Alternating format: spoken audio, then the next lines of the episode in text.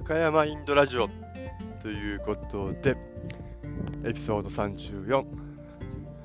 香川県でスポーツトレーナーとして活動をしております、赤山亮介と申します。本日3月22日、このポッドキャストのレコーディングは、えー、高知県からお届けしております。昨日、おとついと家族とですね、88カ所に、えー、四国お遍路ですね、四国お遍路に行くために高知県に来ております。今ですね、えー、早朝の、えー、ジョグの後の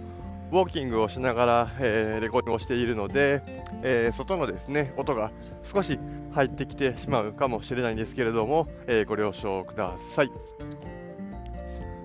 でえすごくですね朝すがすがしい日の出の前に、えー、走り始めたんですけれども今はもう朝日が昇ってきて昨日は、えー、雨模様だったんですけれども今日はいい天気になりそうで、えー、太平洋をですね見れるのが楽しみだなという朝なんですけれども本日、えお届けする内容はですね先日の習慣の話の延長で最近私が、えー、意識している習慣を一つご紹介したいなというふうに思います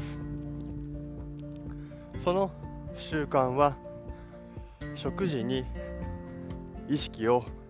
向けてゆっくりじっくり味わって食べるということです。聞くとごくごく当たり前でなんだそんなことかと思うかもしれないんですけれどもいろいろなクライアントの方とお話をしていたりお腹が硬くいろいろな、えー、冷えや自律神経の問題あるいは腰の痛み呼吸の浅さから肩こり頭痛などが起きる方を見ていると早食いの方が多かったりするので私自身も以前は本当に噛まずにですね早食いだったので常にお腹も硬くて、えー、手足も冷えやすくてすぐイライラしてしまいやすいような性分だったのでお腹の硬さが、えー、取れてきて花粉症が治ったりとかイライラしにくくなったりとかあるいは腰回りが硬さが取れてきたので普通にただストレッチをするだけよりも柔軟性が確保しやすくなってきたというあの経緯があります。だからこそお腹のコンディションをもっともっと良くしていこうというふうに考えるようになりました。そのためにできることとして食事の時に普段の、えー、2倍から3倍ぐらいですね時間をかけて、えー、よく噛んで食べると。それだけでも水分と消化吸収内臓にかかる負担を軽減することができます。いくら口から食事を入れても内臓で消化吸収をしないと本当の意味で体の中に、えー、栄養素っていうのは入ってきません。そういった観点で言うと口も消化器官の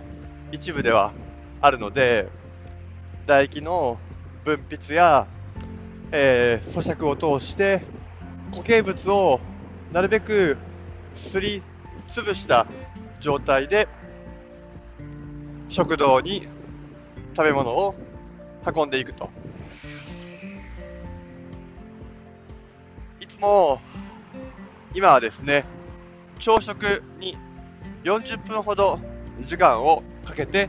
食べています。それまでは10分15分で終えていたようなことが多いのでそれを思うとかなり時間が長くなっているなというふうに感じます。また食事の内容によってはこれは消化に悪いものだからとか硬いもの脂っこいものだからということでよりゆっくりじっくり時間をかけたりすることもできるようになってきました。そういうふうな日々の習慣が変わってくるとお腹の調子を下すようなことも圧倒的に減り以前はラーメンを食べたりするとすぐ翌日下痢を下したりしやすかったんですけれども最近はお腹を下すようなことは月に1回もあるかないかぐらいでですね最近いつ下したかなというのを考えるとちょっとこう思い出せないぐらい、えー、最近は調子がいい状態を過ごしています。そうなるとおのずとですね血流もいい状態自律神経も整っている状態になるので体がポカポカあったかい感じがあったり何よりも寝て起きた時に体の疲れがですね取れている実感があります。またお腹が硬くなった時にすぐ気づくことができるので朝起きてあ今日お腹硬いな重たいなと感じたらすぐに朝一にですね、えー、朝活をしながらですね、えー、お腹を緩めるということができるようになってきました。腸脳相関というふうにも言われますけれども腸と、えー、脳の働きというのが、え相関があるというふうに最近は、えよく言われるようになってきています。腸の働きが調子いいと頭も働きやすいなと、えー、集中力が持続するなと、えー、思う、こともですね最近は実感としてたくさんあります。だからこそもっともっと頭がですね働いてほしいので、えー、腸の上司を整えてもっとお腹が快調になれるようにですね、え日々の習慣を変えていこうというふうに思います。これから暖かくなってくると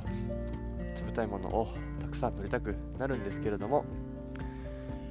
冷たいものを取るときにはですね、えー、なるべく夜遅くとも取らないように気をつけたりっていうのも、えー、実践してみようと思います。ということで、えー、本日はお腹を大切にする、え食事に対して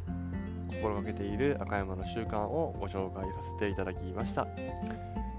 えー、このポッドキャストではスポーツトレーナーとして必要な知識情報だけではなく若山が普段実践している習慣や心がけていることまた想定外の事例などを共有しております過去の配信でいろいろな、えー、トピックス内容がですね、チェックすることができますので、ご興味がある方は過去の配信もチェックしていただけると嬉しいです。それでは、えー、高知県からですね、えー、お届けしました。また、えお聞きいただけることを、え楽しみにしております。ぜひよろしくお願いいたします。それでは、失礼いたします。